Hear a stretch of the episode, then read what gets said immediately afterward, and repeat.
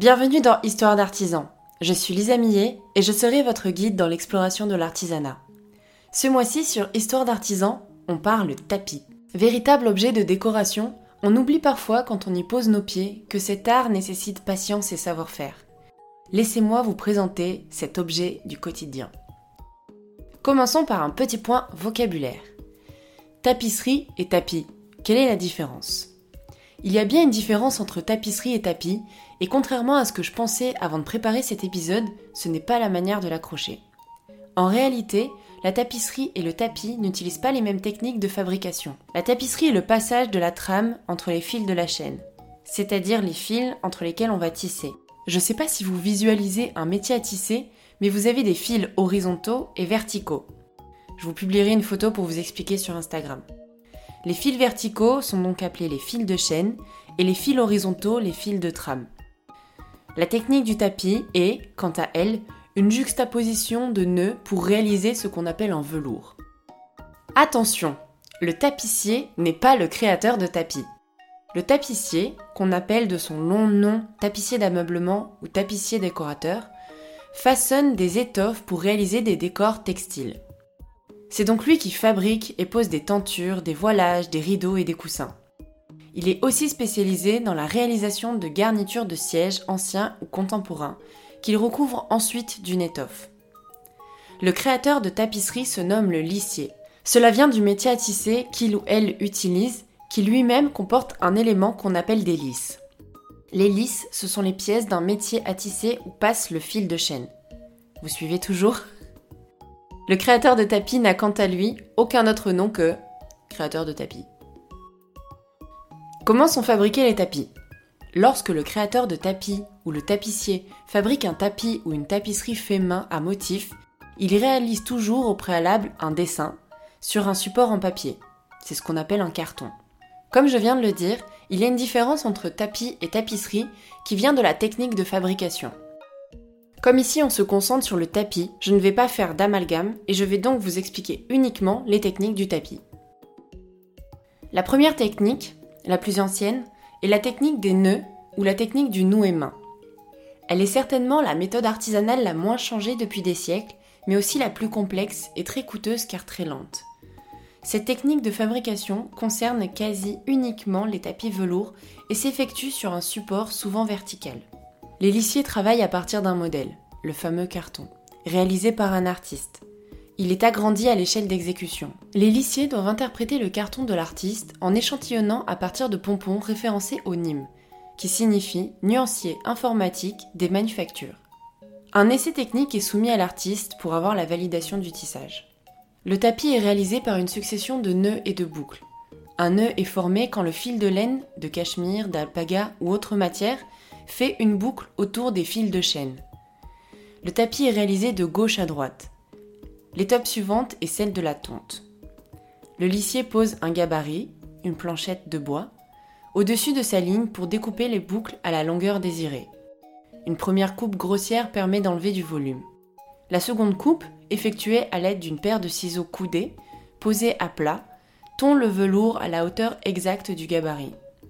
Ensuite, le lissier démêle les brins à l'aide d'une aiguille avant de remettre chaque brin à sa place avec la pointe supérieure des ciseaux. Cela permet de fixer le motif. Quand le tapis est fini, on le fait tomber du métier, c'est-à-dire que l'on coupe les fils de chaîne au-dessus de la lisière. La deuxième technique du créateur de tapis est la technique du tapis teuveté main. Contrairement à la technique du noué, le travail du teuvetage ne se fait pas sur un métier à tisser, mais sur un support textile. On dessine le motif désiré directement sur ce support. Dans cette technique, les fils de laine, alpaga et autres matériaux sont alors introduits un à un à l'aide d'un pistolet. Le pistolet va faire faire un aller-retour au fil, ce qui va créer un U autour de la fibre du support. Ensuite, le pistolet va découper le fil. Contrairement à la technique du noué, le fil n'est pas accroché à la trame. Il est donc nécessaire de coller un tissu derrière le tapis pour maintenir les fibres. Cette méthode permet d'obtenir un tapis avec des motifs très précis, tout en étant plus rapide que la technique des nœuds. Un peu d'histoire sur les tapis en France. Pour vous parler de l'histoire des tapis en France, je vais vous parler d'une région, la Creuse, et d'une ville, Aubusson. Connaissez-vous la tapisserie d'Aubusson? Avant de préparer cet épisode, je n'en avais jamais entendu parler, et pourtant il s'agit d'un patrimoine français impressionnant. La tapisserie d'Aubusson est une manufacture vieille de six siècles qui se situe dans la Creuse. Les origines de cette tapisserie restent toujours incertaines. Certains racontent que ce seraient les Sarrasins qui se seraient installés sur les rives de la Creuse après leur défaite à Poitiers en 732. D'autres pensent que Louis Ier de Bourbon aurait incité des tapissiers flamands à venir s'installer dans la Creuse. Quoi qu'il en soit, elle a une histoire chargée qui la lie à la royauté. En 1665, Colbert inscrit Aubusson dans l'histoire par la mise en place d'un label de manufacture royale. Au cours des siècles, de nombreux artistes font tisser leurs œuvres à Aubusson. C'est le cas notamment de Braque, Le Corbusier, Lursa. Aujourd'hui, Aubusson est devenu le lieu historique de la tapisserie en France, un peu comme Limoges et sa porcelaine. J'ai fait plusieurs recherches pour comprendre ce qu'était la tapisserie d'Aubusson. Initialement unique manufacture, l'économie de toute une région s'est développée autour de cet artisanat. C'est pour ça qu'aujourd'hui, le terme tapisserie d'Aubusson ne représente plus seulement la manufacture, mais toute la ville et ses alentours. Parce qu'une tapisserie ne nécessite pas seulement des lissiers, mais également des moutons pour la laine, qu'il faudra ensuite filer, des teintures, enfin bref, un ensemble d'artisanats et d'acteurs qui collaborent constamment pendant les différentes étapes production, lavage et préparation de la laine, filage, teinture, atelier de tissage, jusqu'à la restauration. C'est pourquoi en 2009, l'UNESCO a inscrit la tapisserie d'Aubusson sur la liste représentative du patrimoine culturel immatériel de l'humanité.